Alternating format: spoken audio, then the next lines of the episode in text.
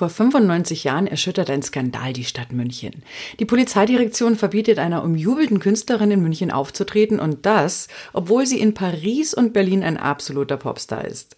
Willkommen im Bavaricon Podcast. Ich bin Lisa Buschmann. Die Künstlerin, um die es in der heutigen Folge geht, war absolut außergewöhnlich.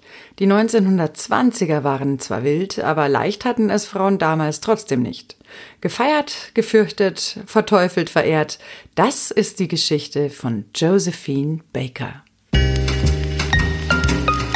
Bavaricon History Im Februar 1929 fiebert München auf eine Sensation hin. Josephine Baker ist in der Stadt und soll an fünf Abenden im Deutschen Theater auftreten. Die einen können es kaum erwarten, die anderen sind schockiert. Vor allem die, die zu der Zeit schon den Ideen der Nazis folgen. Es gibt wohl wenige Stars dieser Zeit, die so polarisieren wie Josephine Baker. 1929 ist sie 22 Jahre alt und in Paris und Berlin ein gefeierter Star. Die Zeitungen überschlagen sich mit Artikeln über sie. Die Baker ist Trend. Seit einiger Zeit gibt Josephine Baker in Paris den Ton an. Die Pariser Frauen träumen davon, in ihrer Haut zu stecken, heißt es in einem Artikel der Münchner Neuesten Nachrichten vom 17. Januar 1929. Damals ist es tatsächlich in, dunkel gefärbte Strumpfhosen zu tragen, um dem Hautton der Baker näher zu kommen. Dass Frauen tatsächlich in Josephines Haut stecken wollen, ist außergewöhnlich für damalige Verhältnisse. Ihre Fans kennen sie auch unter den Spitznamen Idol aus dunklem Stahl, die bronzene Venus oder die schwarze Göttin. Josephine Baker ist eine schwarze Frau und schafft es trotz rassistischer Anfeindungen und Strömungen der damaligen Zeit, eine Weltkarriere hinzulegen. Eine unfassbare Leistung für ein Mädchen aus einfachsten Verhältnissen. Geboren wird sie als Frida Josephine MacDonald in den USA in St. Louis am 3. Juni 1906. Ihre Mutter ist eine schwarze Wäscherin und ihr Vater ein weißer jüdischer Schlagzeuger. Josephines Leben ist also von Beginn an ein Spagat zwischen unterschiedlichen Welten und Kulturen, zwischen Schwarz und Weiß. Von unbeschwerter Kindheit kann bei ihr nicht die Rede sein, Früh spürt sie die dramatischen Folgen von Rassismus. Als elfjähriges Mädchen muss sie ein Massaker an Schwarzen miterleben. Mit 13 wird sie von ihrer Mutter das erste Mal mit einem deutlich älteren Mann verheiratet. Die Ehe scheitert nach wenigen Wochen. Als 15-Jährige heiratet sie Willie Baker. So wird aus Freda Josephine MacDonald Josephine Baker. Dem Mann gibt sie nach wenigen Jahren Ehe den Laufpass. Den Namen behält sie ihr Leben lang und beginnt mit ihm auch ihre einmalige Karriere. Erste Erfahrungen beim Theater sammelt sie schon als Teenager, allerdings als Garderobenfrau. Sie arbeitet bei der Shuffle-Along-Truppe, die schwarze Tänzerinnen und Tänzer an den Broadway in New York bringt. Als bei einer Revue eine Tänzerin ausfällt, darf Josephine an ihrer Stelle auftreten.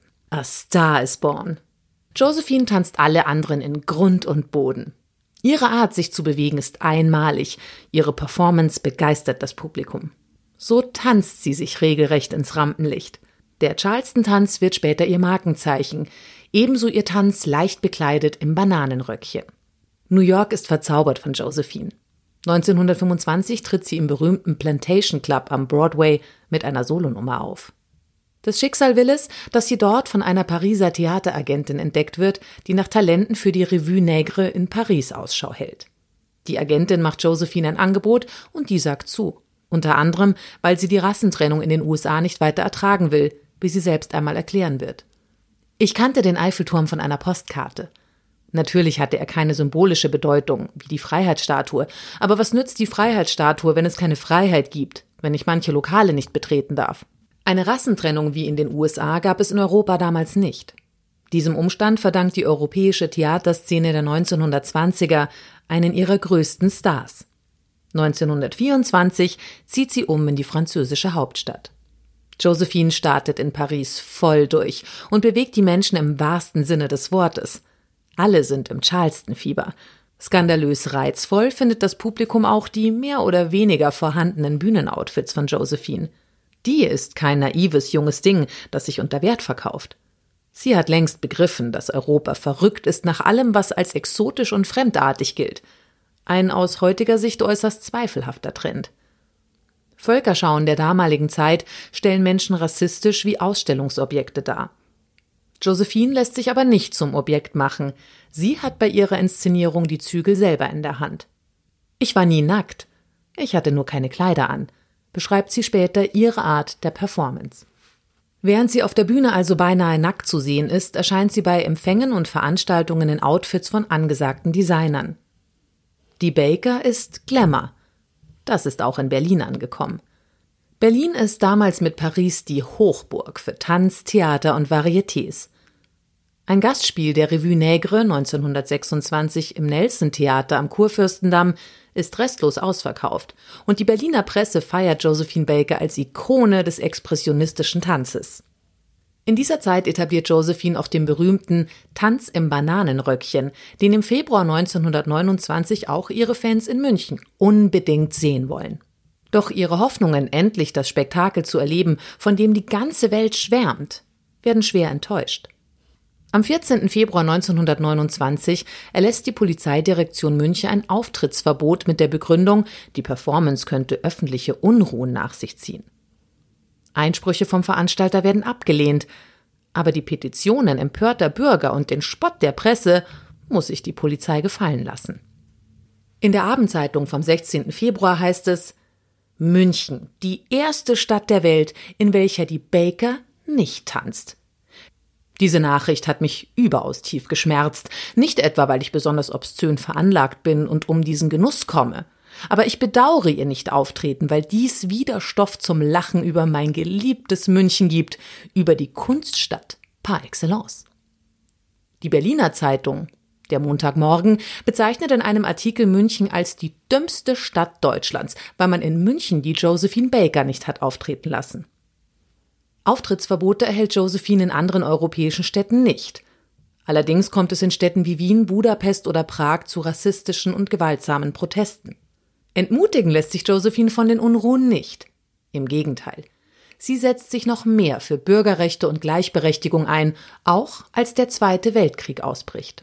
Seit 1937 ist sie französische Staatsbürgerin und fühlt sich ihrer Wahlheimat Frankreich verpflichtet. Josephine wird Mitglied der Resistance und arbeitet für den Geheimdienst.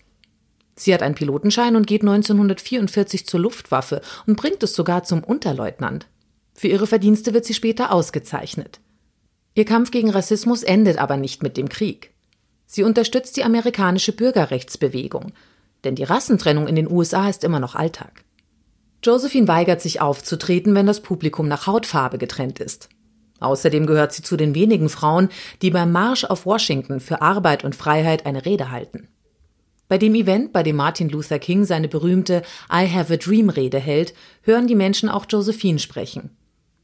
Ihr wisst, Freunde, dass ich nicht lüge, wenn ich euch sage, dass ich in den Palästen und Häusern von Präsidenten, Königen und Königinnen ein- und ausgegangen bin. Und noch in viele weitere. Aber ich konnte nicht in ein Hotel in Amerika gehen, um eine Tasse Kaffee zu bekommen und das hat mich echt wütend gemacht. Josephine Baker kämpft ihr Leben lang gegen Rassismus. Auch in ihrem Privatleben setzt sie wichtige Zeichen. Sie adoptiert 13 Kinder aus unterschiedlichen Ländern und nennt ihre Familie den Regenbogenstamm. Die Kinder begleiten sie auf ihren Tourneen. Josephine will damit der Welt zeigen, dass ein harmonisches Miteinander funktioniert. Bis zu ihrem Lebensende steht sie auf der Bühne. Am 8. April 1975 feiert sie noch die Premiere ihrer Show Josephine in Paris. Mit der Show feiert sie ihr 50-jähriges Bühnenjubiläum. Nur vier Tage später, am 12. April 1975, stirbt Josephine Baker an einer Hirnblutung. Ihre letzte Ruhe findet sie in Monaco. 2021 wird sie als erste schwarze Frau in die nationale Ruhmeshalle Frankreichs aufgenommen. Josephine Baker, der Inbegriff von Widerstandsfähigkeit. Den Münchnern verzeiht sie das Auftrittsverbot und kommt nach dem Krieg 1953 nochmal in die Stadt. Sie tritt mehr als erfolgreich im Deutschen Museum auf. Fotos davon haben wir in Bavaricon und den Link dazu findet ihr in den Show Notes. Und schaut doch gerne auch mal auf unserer neuen Homepage bavariconforyou.de vorbei, da findet ihr dann noch mehr Infos zu ihr. Außerdem gibt's massenhaft alte Zeitungsartikel aus den 1920ern. Auch die habe ich euch verlinkt, allerdings mit einer Triggerwarnung. Die Sprache von damals ist rassistisch. Die Artikel sind aber trotzdem wichtige Zeitzeugnisse und wenn wir nicht die gleichen Fehler von damals wiederholen wollen, sollten wir wissen, wie es so weit kommen konnte. Ich sage vielen Dank fürs Zuhören, macht's gut, Servus, bis zum nächsten Mal. Bavaricon Podcast. Alle 14 Tage überall da, wo es Podcasts gibt.